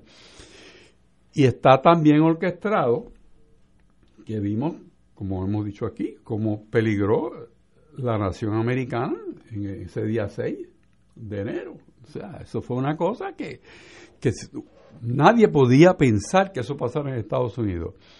Pero tampoco nadie podía pensar que después de eso, y después de todos los tribunales, son todos, determinar que una elección válida y que el presidente no es Trump. Pues hay gente que dice que sí, que Trump todavía es presidente. Y hay un grupo que dice que si para agosto eso no está revertido, o sea que Trump no está en, en, Casa Blanca, pues va a haber una revolución. Los mismos tipos que hemos visto en televisión, con escopetas y cuanta cosa. Son esas mismas personas. No han sido disuadidas por los arrestos. Ellos siguen adelante. Pero hay otro plan. Y es que las legislaturas locales de los estados busquen maneras de hacer más difícil tener acceso al sistema de votantes. Y hay ya 18 legislaturas, Increíble. o sea, 18 estados que ya eso ha pasado. Y en 48 de los 50 hay legislación referente a ese tema. O sea, no es, no es, no es que uno dice, son alarmantes, esta gente fue acusada. No, usted sencillamente busca los datos, la información. Y una de ellos, por ejemplo, en Texas, que provoca que la legislatura de Texas se vaya en fuga para que no haya votos suficientes para aprobarlo. Oye, O sea, y, y que los amenacen de arrestarlo. O sea, es- es- eso como que aquí no se sabe. no suena a Estados Unidos. Bueno, No, no, exacto, no, no suena, exacto. eso no es no América de Beautiful. Eso no es América de. Oye, como que Pero no entonces- eso, Ignacio. Hace tiempo que no, Fíjate- no digo eso. Pero fíjate qué, qué cosa tan sofisticada. En Texas lo que están tratando de imponer es unos, vamos a llamarle, vigilantes que estén viendo cómo vota la gente. ¿Ok? La cosa más sagrada del voto es que es secreto. ¿Ok? Pues vamos a eliminar eso porque vamos a poner unas personas que van a estar vigilando cómo tú votas. Dicen ellos que es para ayudar, pero ¿cómo vas a ayudar si el ejercicio del voto es libre? ¿Qué tú vas a ayudar? No, vas a poner unas personas que van a crear presión. Seguro. ¿Ah? Increíble. Pero es creíble porque ese es el proyecto de ley que está a punto de ser aprobado. Si no es porque la legislatura de Texas se fue de Texas para no aprobarlo. El gobernador dice que eso está muy bien, de Texas, que está muy bien. Y los republicanos dicen que está muy bien, que eso ayuda a la pureza de los procedimientos. Y todavía ese cinismo, la gente piensa que es sinceridad. O sea, ¿cómo, cómo tú puedes conciliar que tú quieres afectar el ambiente electoral para que tú no tengas libre ejercicio? Entonces, ¿dónde está la democracia? No, que Solamente para agregarle algo a licenciado Richard, eh, a partir de septiembre de este año llegan los resultados del censo electoral a los diferentes estados. La gran mayoría de los estados de Estados Unidos quienes hacen la redistribución electoral son las propias legislaturas. Y entonces la mayoría le cuadra los distritos a la minoría para tumbarle un par de distritos. O sea, eh, eh, entonces Puerto Rico tiene un sistema ejemplar que espero ¿verdad? que yo he participado de él en dos ocasiones, que lo, hay- lo mantengan de hacerlo por consenso en una junta donde hay representantes de los dos partidos principales y la juez presidenta. ¿Verdad? Eso se ha hecho en de las seis ocasiones en cinco por unanimidad. Eso debemos hablar porque aquí nada más hablamos de las malas noticias. O sea, el sistema de Puerto Rico de cómo, por dónde coge el distrito 1, si coge por la calle Sí, Roosevelt o por la Quisqueya, de por dónde coge por la avenida eh, Virgilio Dávila o no, eso se hace. Aquí, ¿cuántos distritos hay? Hay 40 distritos representativos y 8 senatoriales. Tienen que tener igual población. Puerto Rico hizo eso en el 52 y vino a ser en el 64 Reynolds versus Sim, 12 años después que los americanos lo hicieron. Bueno, ahora el Supremo, en el caso de Rucho, ha dicho, mire, eso es muy complicado para nosotros, mientras no envuelva cuestiones raciales, eso es un sistema político, breguen como puedan.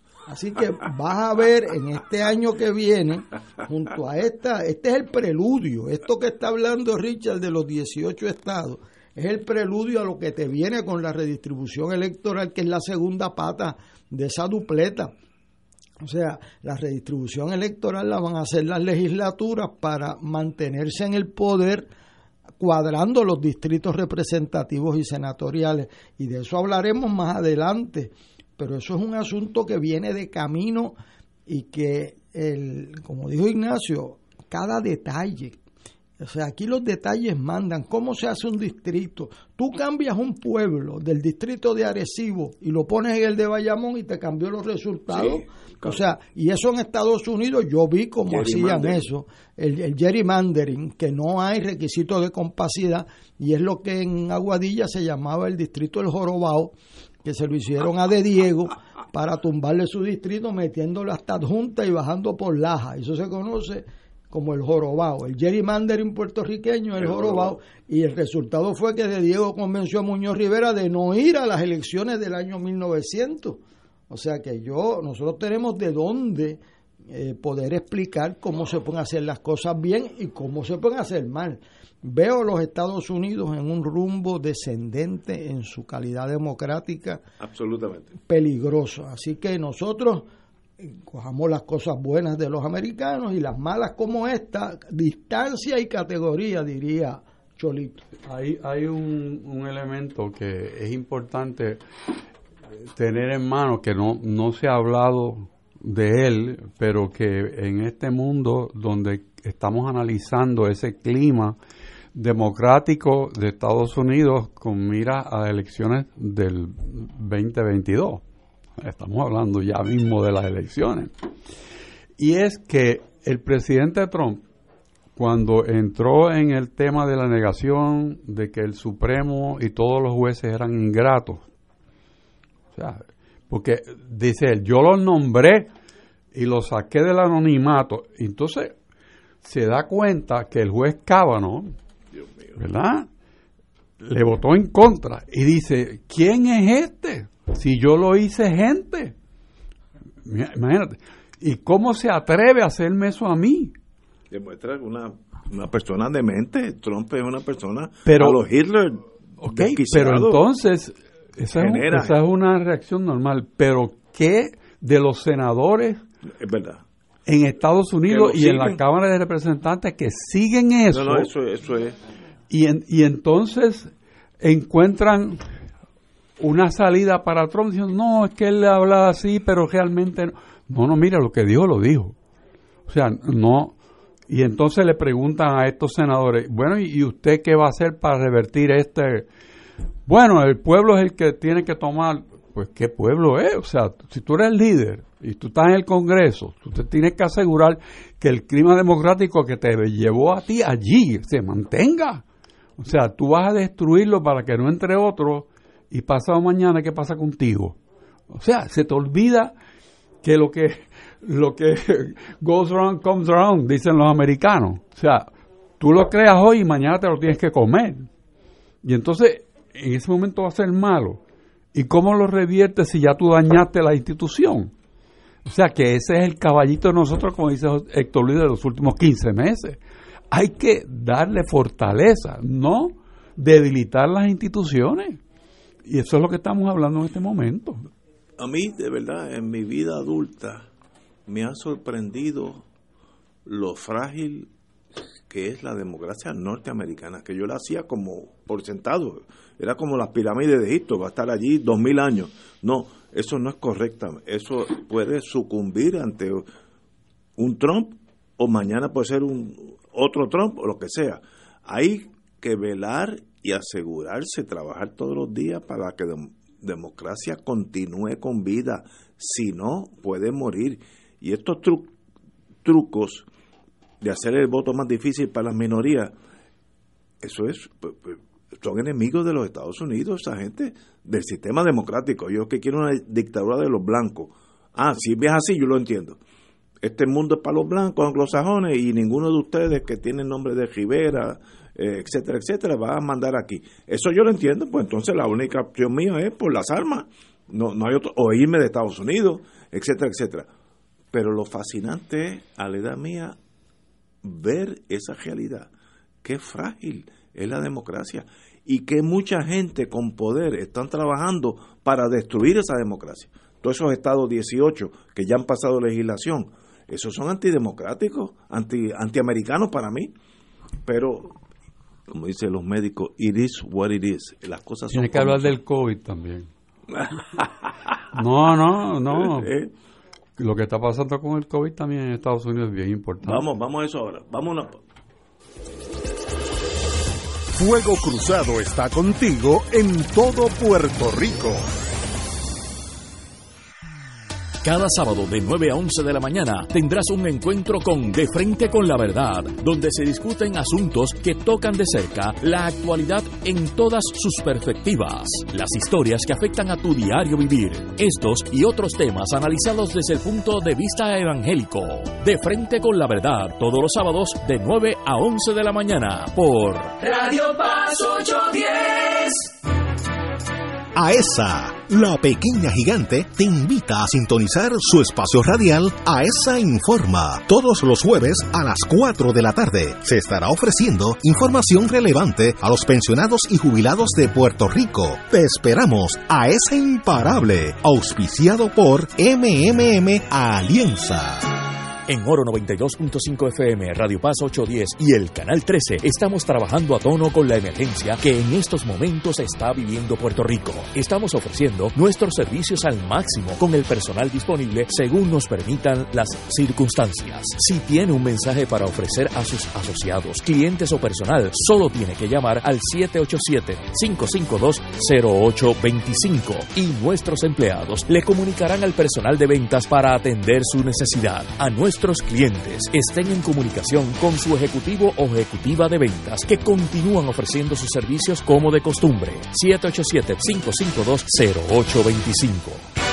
Buenos días familia. Es la casa a la que siempre puedes llegar sin invitación. A las 10 de la mañana, Judith Felicia es tu anfitriona para conversar sobre medicina, psiquiatría de niños y adolescentes, artes, derecho, valores y fe. Todos los días por Radio Paz 810 AM. Buenos días familia. Donde una conversación parece demasiado corta. Buenos días familia. De lunes a viernes por Radio Paz 810 AM. Oro 92.5 te invita al viaje Ruta del Vino España y Portugal del 21 de noviembre al 3 de diciembre del 2021. Visitaremos las regiones de Riviera del Duero, La Rioja y Oporto en Portugal. Incluye catas de vino, visitas a las bodegas de Marqués de Riscal, Sanderman, Marqués de Cáceres y Valdecuevas entre otras. Excursión al Museo del Vino y crucero por el río Duero.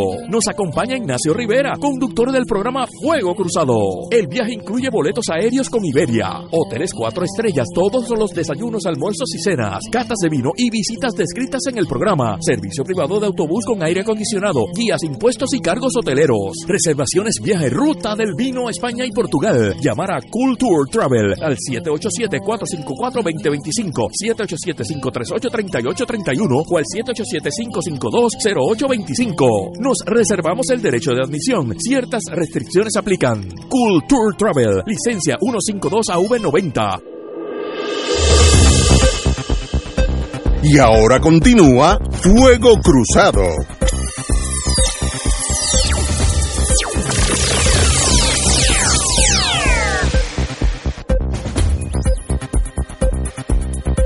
Amigos y amigas, vamos a hablar, va a aterrizar aquí ahora en Isla Verde.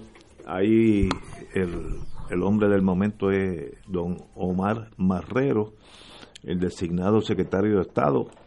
Eh, es, ahora mismo jefe de AFA, tiene un montón de posiciones, joven, joven, yo nunca lo he oído decir algo fuera de destiempo, algo que yo diga que me asuste, así que obviamente pues tiene su ecuan, ecuanimidad, dice el Gloria Ruiz Quillan, capacidad de diálogo y alcanzar consenso eh, son los elementos principales que a juicio de Omar Marrero lo facultan para ocupar la Secretaría de Estado, pues muy bien. En, cito, entiendo que esas son destrezas que para la posición de secretario de Estado, que debe ser como ese diplomático, ese conciliador, entiendo que me capacitan y me ponen en una posición para poder ejecutar. Bueno, pues este señor tiene unas posiciones claves en el gobierno actual no tengo nada en contra, he oído nada negativo, eh, joven, eh, lleno de del brillo de la juventud.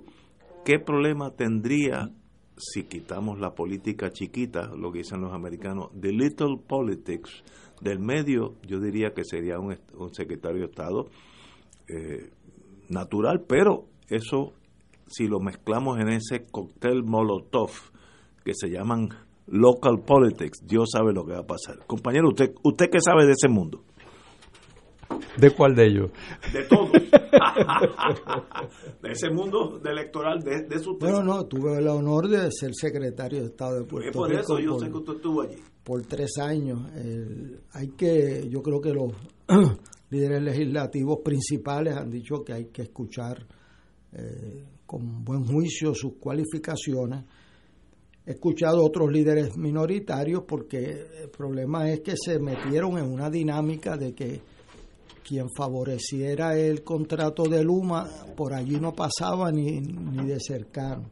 Bueno, eh, como me dijo un amigo mío aquí presente, eh, Silhammer estaba a 200 millas, este está a 2 millas el contrato de Luma. O sea, Se eh, quema, o coge, sea, ele- coge o electricidad. sea, este lo negoció en parte, o sea, eh, o sea, si esa es la cualificación, pues entonces es otro veredicto. También hay una situación que hay que atender.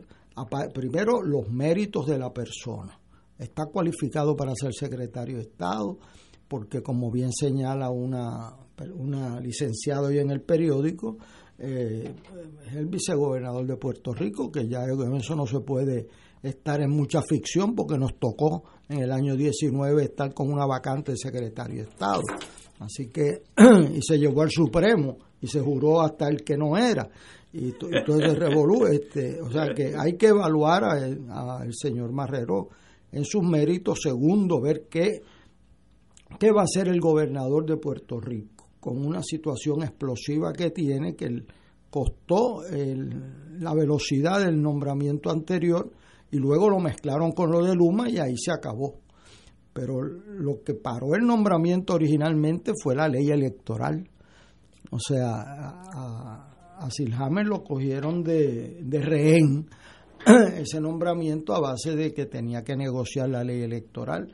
La ley electoral no está, nada. no está negociada, hay una resolución concurrente de todos los partidos de minoría llamando a, una, a un diálogo, a una reunión como se hizo en el 81. No ha habido respuesta, le votaron en contra el partido de la mayoría. Eh, y las minorías tendrán, especialmente el Partido Popular, tendrá que determinar qué eh, asuntos hay de interés del gobernador que van a, a invitar a convocarlo a que sepa que no se puede ir a las próximas elecciones con la misma ley electoral del 20 de junio del 2020. Eso lo tiene que entender él y yo lo estoy diciendo aquí porque eso se sigue pasando de uno a otro, cambian el tema, pero eso nos viene para atrás y mi preocupación es que sigan posponiendo y entonces cuando lleguen a confrontaciones donde ya las ofensas sean tan y tan grandes que dar para atrás a negociar se hace mucho más difícil. Entonces el país está a merced de otra confrontación. O sea, este asunto de la ley electoral hay que trabajarlo ahora, este año. Eh, yo no estoy sugiriendo que cojan a nadie de rehén, pero algo va a tener que negociarse el gobernador, porque si él cree que pasito a pasito, uno a la vez, va a pasar eh, la ley electoral como está, pues se va a llevar alguna sorpresa. Eh, eh, y al señor Marrero, pues lo evaluará el Senado y la Cámara, a mi entender, lo deben evaluar en sus méritos. Está capacitado, eh, tiene el carácter que dice que tiene, qué envolvimiento le va a permitir, o sea, porque si la teoría es que aquel que favorece, lo dijimos aquí en este programa, si aquel que favoreció el contrato de Luma está colgado, pues entonces ¿qué tú esperas? Que el gobernador nombre a alguien que esté en contra del contrato de Luma. Antiluma. O sea, eh, eh, esa persona la van a tener que mandar a fabricar, este, porque no es la política pública del gobernador electo. Eh, o sea que estas cosas hay que discutirlas, hay gente que sabe más que uno, hay que escuchar, hay ver las opciones que hay, eh, pero el gobernador debe saber dos cosas. Primero, que se le debe juzgar al señor Marrero con todos los méritos posibles y segundo, que, mm, que tiene que trabajar de verdad con el asunto electoral porque se va a trancar, no creo que este nombramiento sabe Dios, pero esto viene un tranque grande en Puerto Rico. Y es un tranque que con instituciones débiles, como las estamos debilitando todos los días. O sea, nosotros desde enero 2 que comenzó este gobierno hasta hoy estamos más débiles como pueblo, como instituciones, que lo que empezamos el año. O sea, esa es la realidad. Y nosotros eh, tenemos que ver cómo salimos de esta encerrona. Así que que lo evalúen en sus méritos y que a la misma vez tengan un plan de trabajo para resolver el otro problema que es el asunto electoral y que eh, si pueden mantenerlos separados bien, pero que el gobernador le toca saber que no crea que va a pasar con fichas con la ley electoral actual y fue para mí un gran dolor lo que pasó anteriormente. Este, entonces, si lo van a colgar porque favorece el contrato de Luma, pues lo deben decir desde ahora, porque entonces vamos a tener una vacante por tres años ahí compañero Rey. Yo creo que el ambiente en que se desenvuelve el tema de la posible confirmación es un poco más complicado que el UMA para el nombrado. En primer lugar, es la persona que ha estado más cerca a la Junta de Supervisión Fiscal. Y eh, como que está en, los ojos de algunos, sea, parcializado hacia la forma en que la Junta ve la situación de Puerto Rico y él avala esa visión de la Junta. Ese es un tema. El otro tema es que yo creo que desafortunadamente para él, los abordamientos que le han hecho pues han estado matizados por el tema de las pensiones. Y él, digo, no tiene alternativa porque es la posición del gobernador. Le está dando la espalda a la ley que se aprobó y firmó el gobernador diciendo que eso no aguanta un análisis desde el punto de vista de la ley promesa y que por lo tanto, pues eso que está ahí establecido, pues realmente no, no es posible. Él ha tratado de caminar con pie de plomo sobre el tema, pero si la postura del gobernador fue, mira, no, ni se ocupen por el pleito porque yo voy a buscar una transacción aquí para resolver el problema. Y ambos cuerpos legislativos, incluyendo los dos partidos de mayoría, avalaron la propuesta que está en esa ley de retiro digno y el gobernador la firmó sin titubear y sin levantar objeciones, pues entonces hay un problema de credibilidad y yo creo que mucha de la oposición va a venir de ese lado. O sea que tiene esos flancos eh, para ser examinados en vistas públicas me parece que la Cámara eh, está preparando su terreno. El Senado ha sonado más conciliador, pero que no creo que vaya a ser algo muy fácil, especialmente porque no hubo lo que nosotros pensamos que debería haber entre políticos maduros, ¿no? Maduros en, en términos de su madurez política, que es un diálogo o una preconversación. Ausente eso, pues es veces quien pueda. Y me parece que el escenario no va a ser tan fácil. A mi ver, Selhammer tenía menos problemas que el nominado, porque el nominado ha estado en las, todas las administraciones desde Fortuño para acá, eh, envuelto de alguna manera en gobierno, en posiciones en el área económica, y hay muchos contratos y muchas cosas que necesariamente tiene que haber manejado, que hay sectores del país que no están de acuerdo. Y puede coagularse un, grupo de personas que quiera imponer una visión a un candidato que no puede tener otra que no sea el que lo nombró, porque de otra manera eh, estaríamos en, en Alicia en el País de las Maravillas. O sea, eso no, eso no se da. Así que yo quisiera que se elevara el, el, la, la, barra de, de competencia, ¿no? Y, decir, bueno, vamos a, a evaluarlo por sus méritos piensa, escribe, habla, es honesto, es un profesional, eh, entiende los procesos, es un hombre de Estado, este, por ahí una evaluación.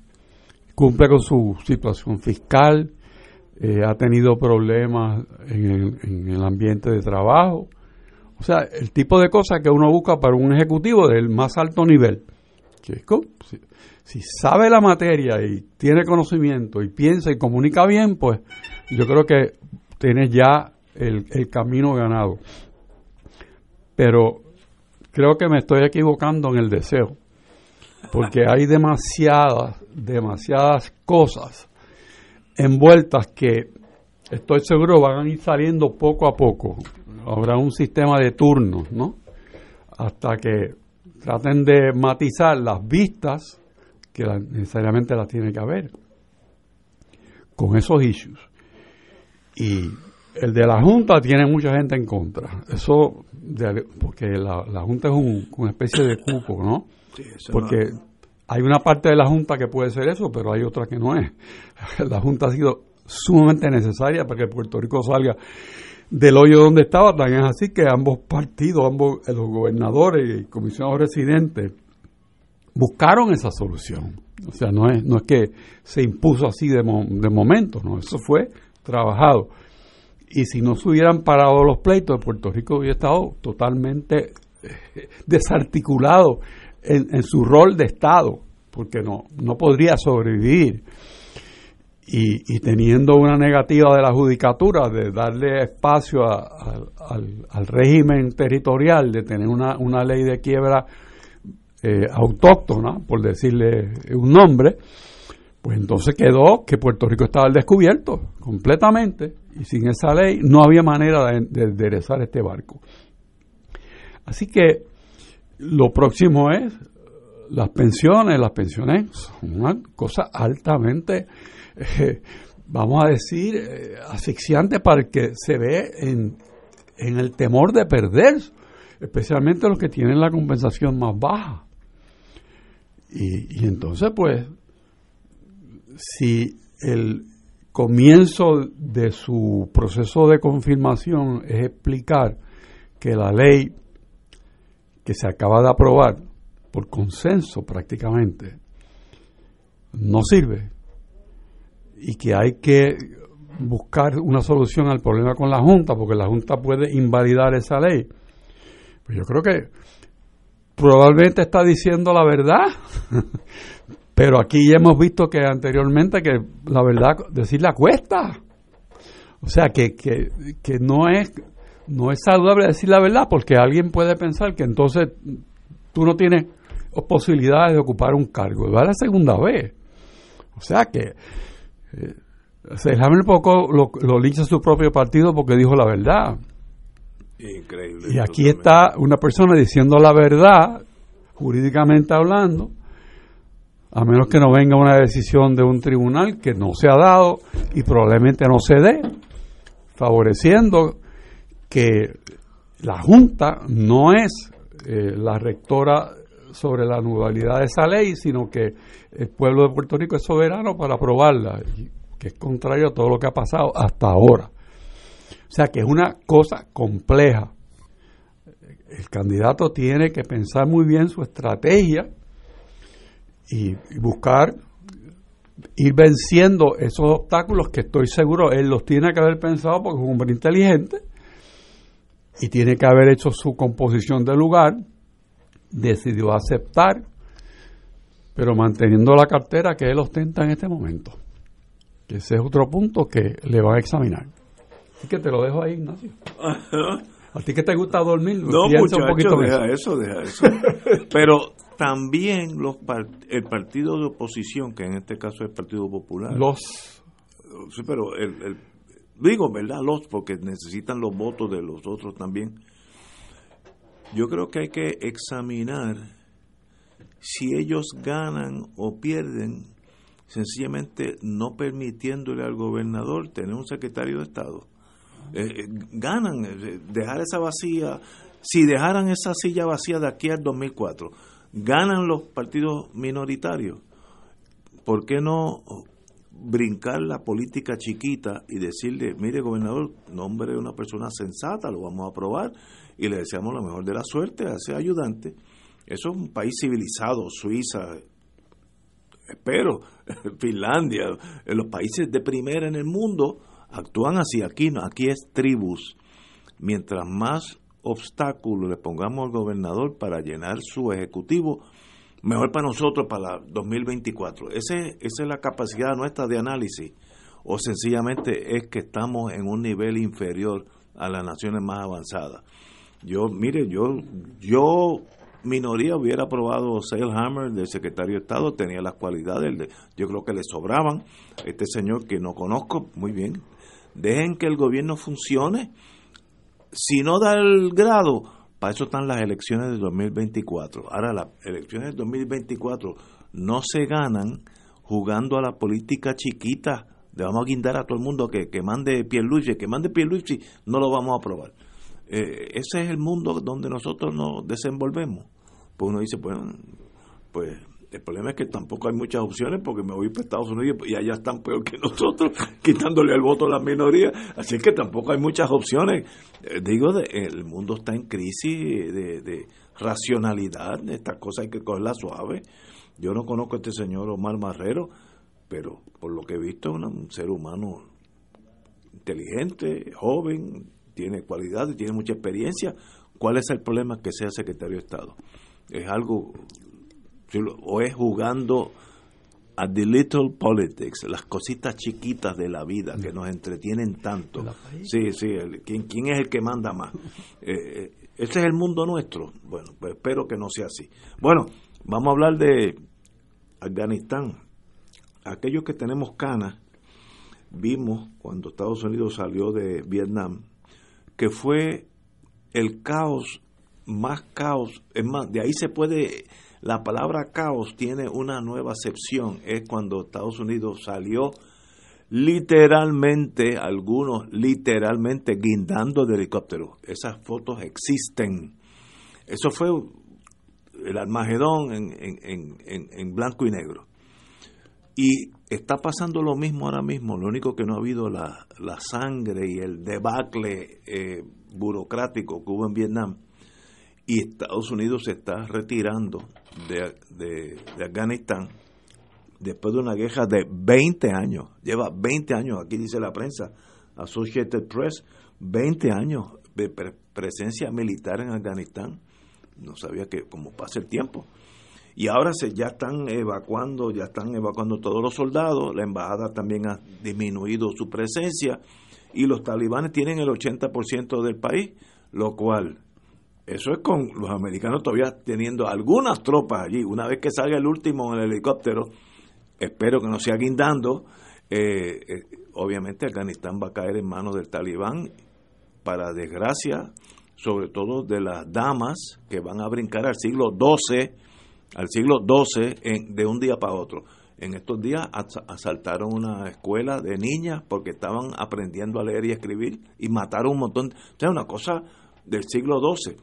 ¿Debemos estar allí o no? Pues obviamente el, presidente Biden, igual que dijo Trump, ambos dijeron que era tiempo de irnos de allí, nos estamos yendo. Otra batalla más que hemos perdido. Eh, la pregunta es, ¿debemos haber entrado para empezar? Eh, eso es otra pregunta, ya es académica, 20 años allí, todos los heridos, todos los muertos norteamericanos y afganos, ¿qué lograron? Excepto dolor y sangre. ¿Qué logramos? Nada. Ahora viene, lo peor viene, viene ahora cuando el talibán tome esa nación con una visión del siglo XII de lo que es la vida. Compañero, usted que fue militar. Bueno, yo creo que hay una similitud terrible el, el estar abandonando ese país, especialmente para las mujeres. Eso, sí. Es, eh, o sea, eso que leyó Ignacio, de que llegaron a una escuela y que hacen las nenas aquí. Esto es. Y, pararon y las mataron, una cosa. O sea, este. Concebible. Le, o sea, pero ¿qué pasa? Que Estados Unidos entró para ganar una guerra, estuvo 20 años y no la ganó. Entonces, pues la presión americana, eso cada vez que vienen las elecciones, tan pronto Trump vio que eso no le producía votos, pues empezó una competencia a ver quién se sale primero. Eh, yo me recuerdo que, que eh, Obama dijo algo parecido en Irak, que se salía en seis meses. Este, pero cuando llegaron las elecciones, digo, claro, con la aprobación de los comandantes que están allá abajo. Este, entonces la periodista le dijo, pero espérese un momento, usted hace seis meses no me hizo esa cualificación. Y dice, bueno, pero usted no me la preguntó, bueno, pero es que usted no me la, o sea, usted, este, y lo, y obviamente pues no se salieron en seis meses como él dijo. Así que esto es una situación que han tumbado muchos imperios. Yo los muertos que están ahí Oh. y las mujeres en particular Van a sufrir. a- aplicarle un régimen fundamentalista eh, talibán eh, es, eh, o sea es el Corán eh, literal o sea apedrear las mujeres este la mujer para la casa ah, eso de que sea profesional de hecho antes de llegar el talibán el número mayor es de mujeres médicos en el mundo musulmán era Afganistán este, Eso no va a pasar. y ya. Indonesia tiene presidentas mujeres, Pakistán ha tenido presidentas mujeres, o sea que hay que ver cómo el mundo del Islam este, da un salto cualitativo, pero lo que nos viene, eh, yo veo que ahí la salida de los americanos va a consolidar un régimen fundamentalista del talibán. Eh, lo veo venir, los indios están ahí buscando cómo entrar con el talibán. Ojalá pues alguien tenga alguna solución que yo no le he visto escrita hasta este momento. que no haya esas masacres que, que podrían surgir. Señores, tenemos que irnos, ya son las 19 horas. Al compañero Richard, un privilegio, el compañero Héctor Luis, un privilegio tenerlos aquí como todos los miércoles. Te voy a robar un minuto Diga usted. para invitar a todo el mundo a ir hacia Aguadilla el fin de semana de próximo, porque es el Paseo Nacional de la Virgen del Carmen número 104. Llevamos 104 años teniendo ese paseo nacional. Y el comienza el viernes de esta semana con unos festivales de música, música autóctona, el sábado con festivales de tallas eh, a la vista de todo el mundo, van a estar los talladores, y el domingo este paseo que consiste en llevar la Virgen del Carmen en un- una embarcación acompañada de pescadores y de la gente que quiere disfrutar el mar de Guadilla. Déjame ver si mi Carmen. Este fin de semana. Este fin de semana. el lunes voy ahí a estar en- participando de inaugurar de un edificio de Luis Muñoz Marín y mi esposa es Pues ya, Carmencita. ya, ya tú vas a estar por allí. Yo voy a estar por allí. Vamos a ver si podemos tener un la doble, doble header ahí. Señores, hasta mañana a las 17 horas. Esta emisora y sus anunciantes no se solidarizan necesariamente con las expresiones vertidas en el programa que acaban de escuchar.